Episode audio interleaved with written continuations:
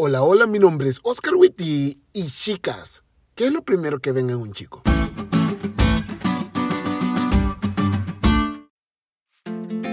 ¿Qué pregunta, no crees? ¿Qué es lo primero que ves en un chico? ¿Que sea alto o bajo? ¿Carismático o misterioso? ¿Sonriente o serio? ¿Musculoso o delgado?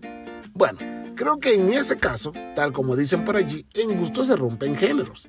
Sin embargo, cuando llega lo relacionado con el matrimonio, no sirve que sea musculoso, misterioso, carismático.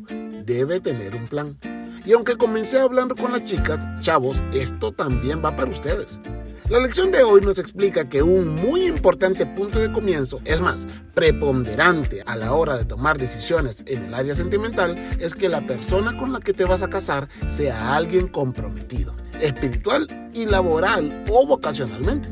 No te embauques en una relación con una persona sin aspiraciones. No está mal que le haya puesto pausa a sus estudios por alguna situación extraordinaria, pero de eso a que no estudie hay un largo recorrido. Y vos me dirás, pero pastor, yo no tengo planes de casarme con esta persona. Mira, no te voy a decir lo que pienso, solo te diré, te falta orar más. Debes saber que todo cristiano debe planificar su vida en esta tierra de la mejor manera, esperando vivir 100 años aquí, pero con el ardiente deseo de que Cristo vuelva hoy.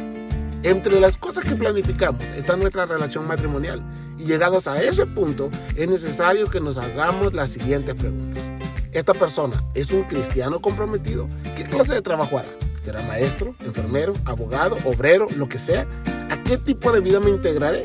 Otras preguntas que necesitan respuestas antes del compromiso matrimonial son ¿qué nivel de educación ha alcanzado?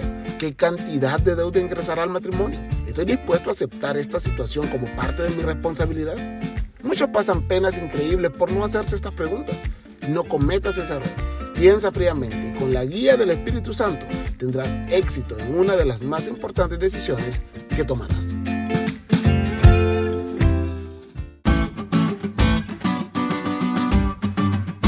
¿Te diste cuenta de lo cool que estuvo la lección? No te olvides de estudiarla y compartir este podcast con todos tus amigos. Es todo por hoy, pero mañana tendremos otra oportunidad de estudiar juntos.